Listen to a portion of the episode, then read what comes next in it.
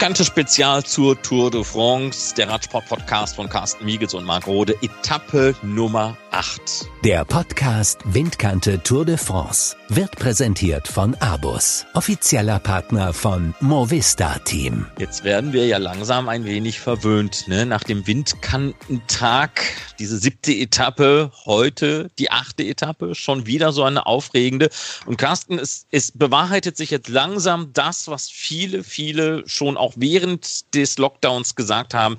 Wenn die Tour kommt, dann wird eine Menge passieren. Viele Dinge schon sehr früh passieren, die sonst bei anderen Tourausgaben in der Vergangenheit so nie passiert sind. In der ersten Woche, gut, da ist dann vielleicht auch die Streckenführung eine andere gewesen. Da hat man sich dann gerne auch nochmal angeguckt.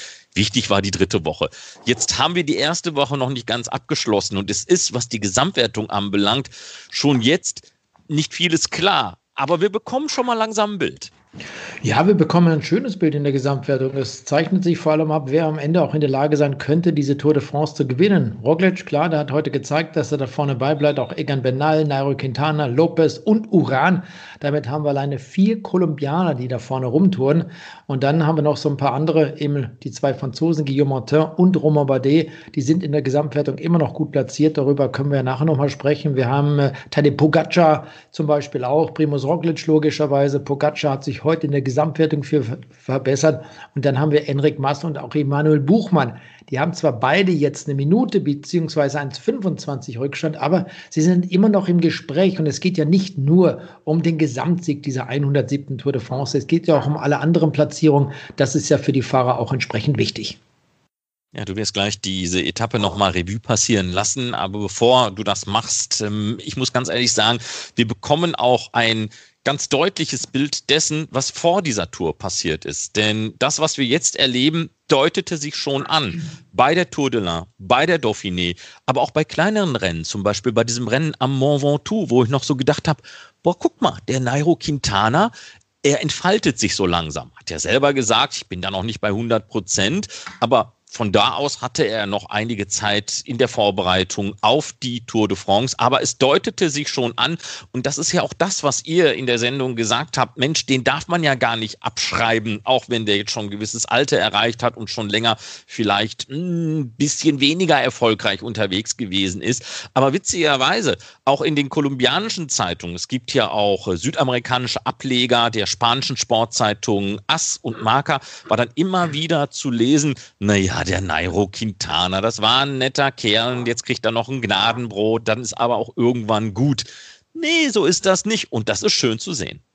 Das ist wunderbar schön zu sehen. Ich komme nochmal auf einen wichtigen Punkt zu sprechen, den du gerade irgendwann mal erwähnt hast. Ähm, der ist schon eine ganze Weile dabei, ins Alter gekommen. Der ist 30 Jahre alt. Manchmal denkt man ja, hey, die Jungs sind seit Jahrzehnten Berufsradfahrer. Nairo Quintana ist bei Movistar seit 2012 unter Vertrag oder war gewesen, gehört ja mittlerweile seit Anfang 2020 zur Akea Samsic-Mannschaft. Aber da vergisst man manchmal die Zeit, weil sie einfach so schnell vorbeigeht. Und Nairo Quintana hat ja schon Anfang des Jahres, wo war er dabei bei der Provence-Rundfahrt, einen Sieg eingefahren, nicht nur dort Etappensieg am Mont Ventoux beziehungsweise am Chalet Renard, hatte dort auch die Gesamtwertung gewonnen. Dann hatten wir die Tour des Alpes Maritime et du Var, auch dort hat er die Gesamtwertung gewonnen, war bei den kolumbianischen Meisterschaften Ende Januar, Anfang Februar schon auf dem Podest beim Zeitfahren. Dann kam Paris-Nizza, das Rennen wurde von Maximilian Schachmann gewonnen, da war er Etappensieger und auch Sechster in der Gesamtwertung. Also das zieht sich bei ihm so durch bis zu diesen Rundfahrten, Marc, die du gerade angesprochen hast.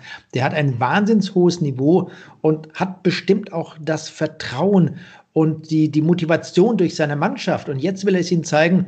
Und ich sage dir mal ganz ehrlich, Marc, wenn Nairo Quintana am Ende dieser Tour de France ganz oben auf dem Podium stehen würde, ich würde es ihm gönnen. Ja, ich auch. Eben weil es diese, diese frühe Schelte auch gegeben hat. Und da waren auch viele dieser jungen Kolumbianer mit dabei gewesen, ähm, die das so indiskret oder sagen wir mal diskreter gemacht haben, ähm, wie ein Herold Tejada zum Beispiel, der gesagt hat, wir verdanken diesem Quintana eine ganze Menge. Das ist unser Idol. Deswegen haben wir angefangen, Radsport zu betreiben. Deswegen sind wir jetzt hier aber jetzt ist langsam gut. Wo ich gedacht habe, no, den hat man jetzt aber schon früh beerdigt irgendwie. Ne? Ähm, ja, klar, diese neue, junge kolumbianische ähm, Generation, die ist da auf dem Sprung, aber der Quintana ist eben auch noch nicht weg. Wollen wir mal auf den man, Tag heute blicken? Wie, wie, wie sagt man manchmal, tot geglaubte leben länger? Naja, ja, so ist das. Mhm. Aber schauen wir mal, die Tour ist noch lang. Wir wünschen genau. ihm alles Gute. Wir haben ja gesehen ja. mit Thibaut Pinot, wie schnell das alles dem Bach hinuntergehen kann. Die Fluchtgruppe, 13 Fahrer, unter anderem mit dabei, Benoit Cosnefroy, der am Vortag, naja, so ein bisschen abgewatscht worden ist, aber hat sich gut erholt, auch mental gut erholt, war drin in dieser Gruppe, die einen maximalen Vorsprung von 14 Minuten hatte. Genau, der hatte maximal 14 Minuten Vorsprung, 13 Fahrer. Darf ich noch so ein paar technische Daten loswerden, ein paar Zahlen, denn ich mag ja solche Zahlen. Du, du, du wir, wir, haben Zeit, wir sind nicht, äh, keiner guckt auf nicht. die Uhr und sagt, nee, nur eine Minute 30, mach mal. Doch, wir haben eine Verabredung zum Essen, so muss ich es laufen lassen. Nein, Caceres sur Garonne, das war ja heute der Startort, also man kann von dort aus eigentlich schon die Pyrenäen sehr gut sehen. 1330 ging es heute los, 141 Kilometer, relativ kurze Etappe, zweieinhalb Kilometer Kilometer Neutralisation und 3800 Höhenmeter. Das ist schon mal eine Zahl, wenn man die vergleicht mit dieser Distanz. Ja, da merkt man, das Ding hat es wirklich in sich gehabt. Und der Port de Balès 1755 Meter hoch. Das war der höchste Berg dieser heutigen Tour de France-Etappe, Ohrkategorie. Da gab es zum ersten Mal 20 Punkte, also die erste Bergwertung im Rahmen dieser Tour in dieser Kategorie. Fünf davon gibt es ja insgesamt. Da freuen wir uns auf die nächsten Tage, auf die nächsten Wochen dieser Tour de France. Und dann gab es nach dem Start der 172 Fahrer also auch relativ frühzeitig den Sprint nach 42,5 Kilometern. Ja, und wir haben von dieser Spitzengruppe gesprochen, diese 13 Fahrer, die waren dort unterwegs. Jérôme Cousin hat sich dort vor Michael Murkoff diese Sprintwertung gesichert. Es gab einmal 20 Punkte und eben auch 1500 Euro, was unsere Kollegen, die Experten Jens Vogt und Rolf Aldag auch nicht ganz verstanden haben, dass Michael Murkoff dort noch mitgesprintet hat, um diese 17 Punkte als Zweitplatzierter zu kassieren, denn Sam Bennett, der war hinten. Die haben dann am Ende, sprich Bennett und auch, nach sag mal schnell, Peter Sagan, um diese zwei Punkte gesprintet, die es dort noch gab. Bennett hat sie gewonnen vor Cyril Goutier und damit hat sich Sam Bennett auch in der Punktewertung um zwei Punkte näher an Peter Sagan heranarbeiten können. Das heißt auf der anderen Seite, Bennett hat jetzt nur sieben Punkte Rückstand auf Peter Sagan. Also die Sache ist noch lange nicht sicher, genauso wenig wie die Gesamtwertung dieser Tour de France. Ja. Und dann ging es eben so, wir sind wieder bei diesem Rückstand des äh, ersten großen Feldes und das blieb lange Zeit auch zusammen von ungefähr 14 Minuten. Das war schon eine ganze Ecke.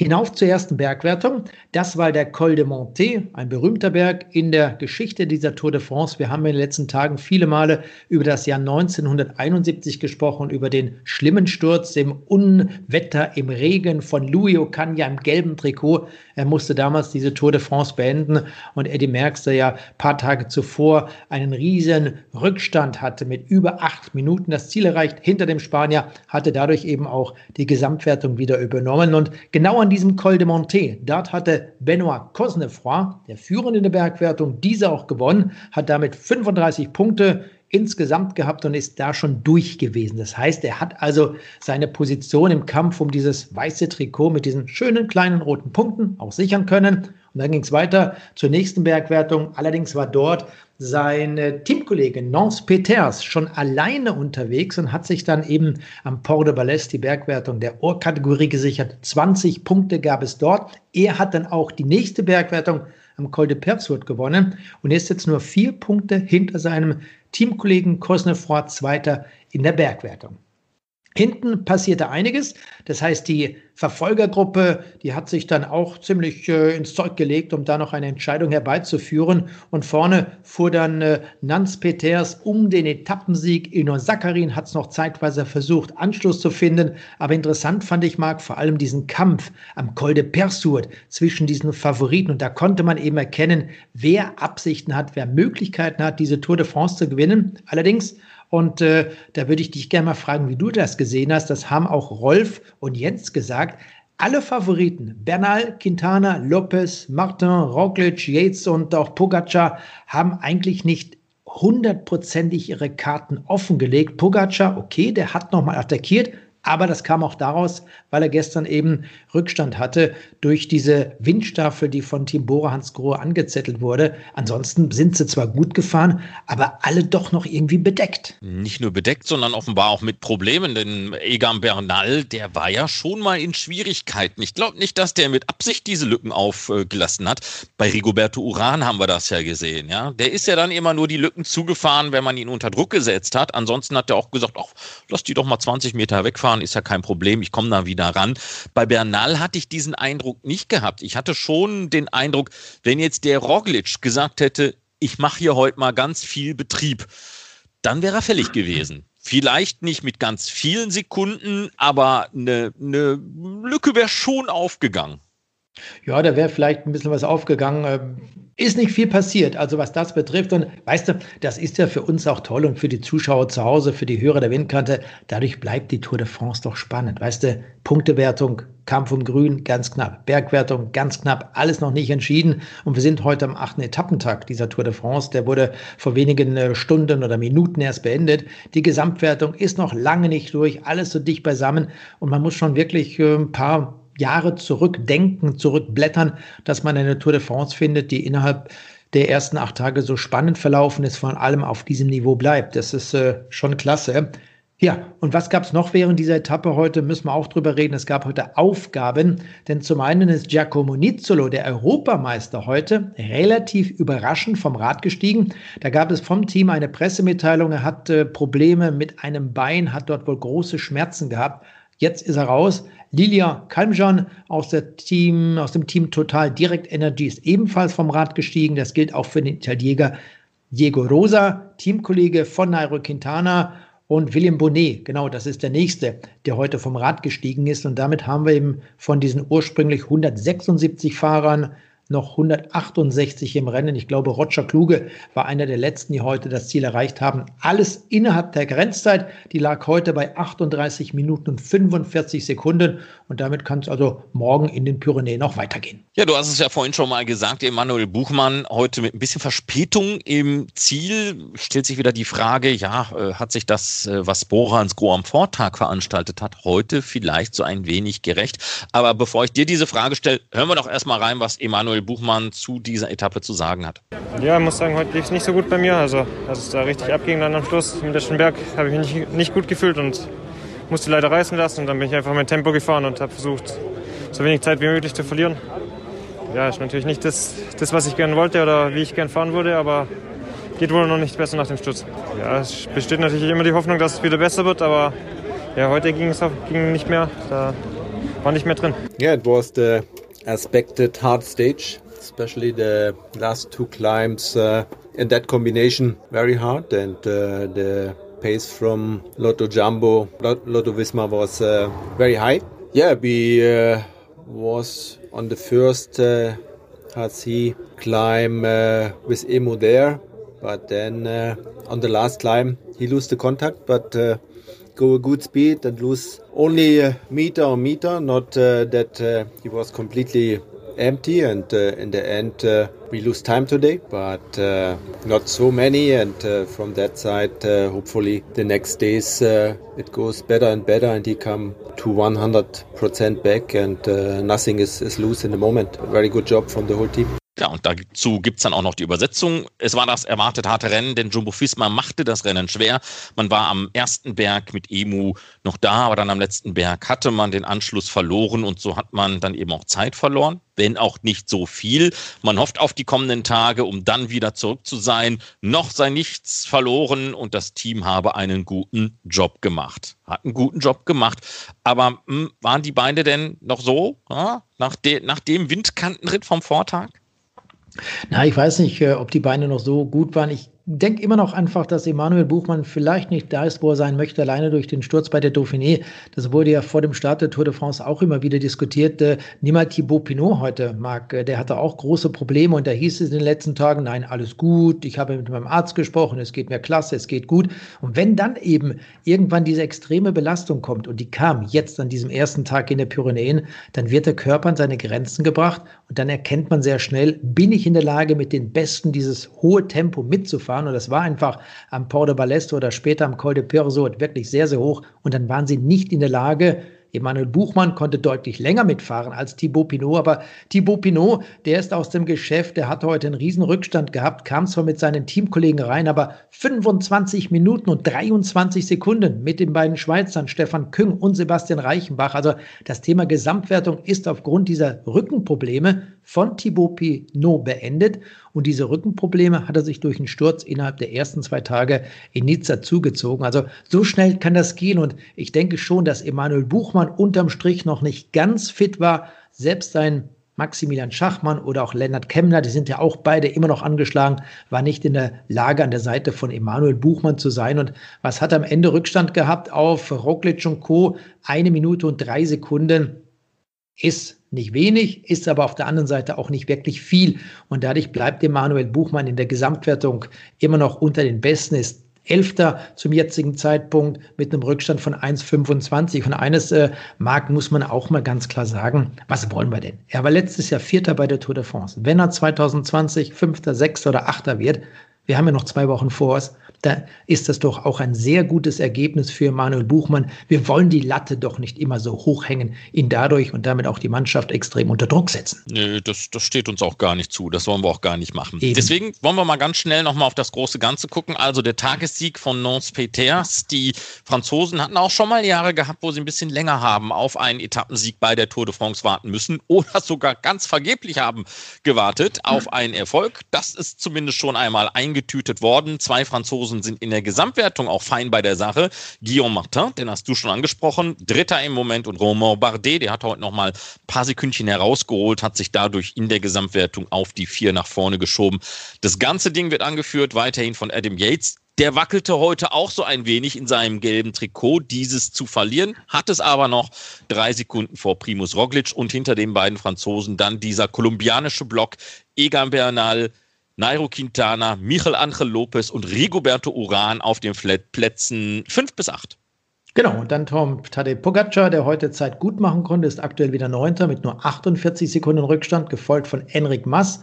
Der hat eine Minute Rückstand, Emanuel Buchmann und Mikkel Lander auf den Plätzen 11 und 12 mit einem Rückstand von 1,25, 1,34. Mollema, Dumoulin, Richie Port auf den nächsten Plätzen. Und da kann man auch nochmal sagen, Marc, wenn sich die Hörer von Windkante mal auf unserer Website ein bisschen umschauen, unter der Website windkante.org, dann gibt es dort auch verschiedene Links und das verlinken wir dann immer auch mit den entsprechenden Ergebnissen, mit einigen Berichten, was eben auch im Nachhinein sicherlich nochmal ganz interessant ist, wenn man sich das nochmal im groben durchlesen möchte. Das war der Blick auf die Gesamtwertung. Übrigens haben heute, eben wie ich es vorhin schon mal sagte, 168 Fahrer das Rennen beenden können. Letztende Gesamtwertung war und ist immer noch Pavel Sivakov aus der Ineos-Mannschaft, auch gestürzt in den ersten Tagen dieser Tour de France. Rückstand zwei Stunden, 14 Minuten und 37 Sekunden. Das ist die Laterne Rouge der diesjährigen Tour de France. Das grüne Trikot Peter Sagan führt weiterhin dort 138 Punkte, sieben Zähler mehr als Sam Bennett. Wout van Aert immer noch drin im Spiel, 106 Punkte, Brian Kokar auf der 4. Ganz genauso viele Zähler. Alexander Christoph ist noch ein bisschen durchgereicht worden, nur noch auf der 5. Wir haben es gesagt, hier bleibt es weiterhin spannend. Ja, da bleibt es spannend, äh, vor allem auch Nizzolo raus, der Europameister. Gucken wir, was da noch geht. Spätestens am Dienstag gibt es wieder eine Etappe, die ist den Sprintern wirklich auf den Leib geschneidert. Das passt perfekt. Dieses Teilstück dort, Ile de Oleron und äh, Ile de Ré, sind wir dann mit der Tour de France. Und wenn man jetzt eben auch auf Egan Bernal nochmal zu sprechen kommt, den wir ja schon ansprachen in Bezug auf die Gesamtwertung, was hast du gesagt, der kolumbianische Block, ne? dann äh, kommen wir auch mal auf die Nachwuchswertung zu sprechen. Da gibt es zwar nicht diesen kolumbianischen Block, wie du ihn vorhin in Bezug auf die Gesamtwertung erwähnt hast. Aber Egan Bernal bleibt vorne, 35 Sekunden Vorsprung auf Tadej Pogacar. Dann haben wir den Spanier Enric Mas und dann kommt Sergio Gita auf Platz 4. Dazwischen der junge 24-jährige Amerikaner Nelson Paules. Dann kommt der nächste Kolumbianer mit Daniel Felipe Martinez und äh, Teda auf den Plätzen 6 und 7. Lennart Kemner, neunter in dieser Sonderwertung.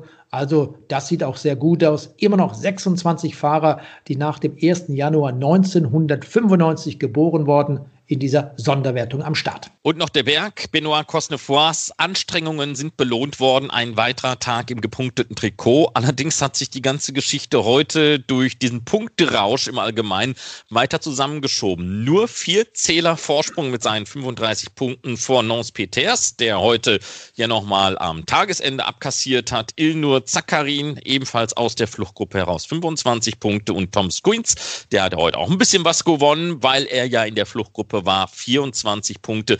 Das heißt, morgen auf der neunten Etappe, da gibt es viele, viele Bergpunkte zu gewinnen, kann sich das alles auf den Kopf stellen. Genau. Oder vielleicht auch ein bisschen die Mannschaftswertung auf den Kopf stellen, denn das ist äh, auch ein Thema, über das wir nochmal sprechen müssen. Hier hat sich Trek Segafredo wieder ins Spiel gebracht, denn durch diese Spitzenplatzierung von Richie Port und auch zum Beispiel Bauke Mollema hat diese amerikanische Mannschaft wieder Platz 3 erobert. Nein, Platz 2 hat sich um drei Positionen verbessert. So rum ist es richtig. Es bleibt zwar immer noch Education First an der Spitze mit einer Gesamtfahrzeit von über 104 Stunden, Platz 2, wie gesagt, Trek Segafredo, gefolgt von Mubistar, AG Dessert, La Mondial. Und um die deutschen Mannschaften Bora Hans Grohe und eben auch Sunweb zu finden, müssen wir etwas weiter runtergehen. Die sind auf Platz 14, Bora Hans Grohe und 19 die deutsche Mannschaft Sunweb. Rückstand 2 Stunden 36 Minuten auf die Amerikaner von Education First. Dann blicken wir voraus auf Etappe Nummer 9. Und wenn man sich die Landkarte ganz genau anschaut, dann wäre der Weg von Po nach Laurence so ziemlich kurz wenn man direkt fahren würde. Aber die müssen einmal einen großen Bogen schlagen und der ist 153 Kilometer lang. Die ersten 50 Kilometer, nichts Besonderes, ein Berg der vierten Kategorie. Doch so nach einem Drittel der Etappe, da geht das dann so richtig los. Der erste richtig schwere Berg ist der Col de la Orser 11,1 Kilometer lang, 8,8 Prozent im Schnitt. Auchi Bauchi. Kleine Abfahrt, kaum Zeit zum Durchschnaufen und dann rein in den Col de Soudé, dritte Kategorie. Und nach einer etwas längeren Abfahrt wartet dann der Zwischensprint des Tages. Es folgen dann noch eine kurze, aber sehr steile Rampe, Col de Icher, 4,2 Kilometer bei 7 Prozent und letztlich der Col de Marie Blanc, 7,7 Kilometer bei 8,6 Prozent im Schnitt. Und dann nach einer Abfahrt sind die letzten sechs Kilometer flach ins Ziel hinein nach Laurens. Zum dritten Mal ist man Etappenort. 2018 gewann hier Primus Roglic nach einem Ritt über Aspin, Tourmalet und Obisk. Schöne Etappe, finde ich gut. Die nächste schwere Etappe in den Pyrenäen wird vielleicht auch wieder für so eine kleine, ich will nicht sagen Vorentscheidung sorgen, aber Selektion, gerade was die Favoriten betrifft. Und vielleicht kann ja Nairo Quintana morgen nochmal etwas Zeit gut machen. Vielleicht wird er sich wieder so präsentieren, wie wir das heute hatten. Und ich drücke auch der deutschen Bora Hans Grohe Mannschaft mit dem Manuel Buchmann die Daumen, dass er sich festigen kann unter den besten 11, 10, unter den besten 8 in der Gesamtwertung. Das wäre doch alleine für den deutschen Radsport schon mal toll. Und wenn es nicht klappt, naja, dann gibt es eben auch wieder andere Jahre Jahre, bei denen es dann vielleicht auch etwas besser läuft. C'est tout mon cher, ne? Ja. Oder hast du noch was? Nein, ich bin durch. Naja gut, dann äh, schnapp ich mir heute mal das letzte Wort. Schönen Dank, dass ihr wieder mit dabei wart. Die neunte Etappe live auf GCN und Eurosport 1 und äh, alles weitere dann eben danach im Podcast Windkante Spezial zur Tour de France, powered by Abus. Carsten Miegels und Marc Rode sagen Bonne nuit. Der Podcast Windkante Tour de France wird präsentiert von Abus, offizieller Partner von Movista Team.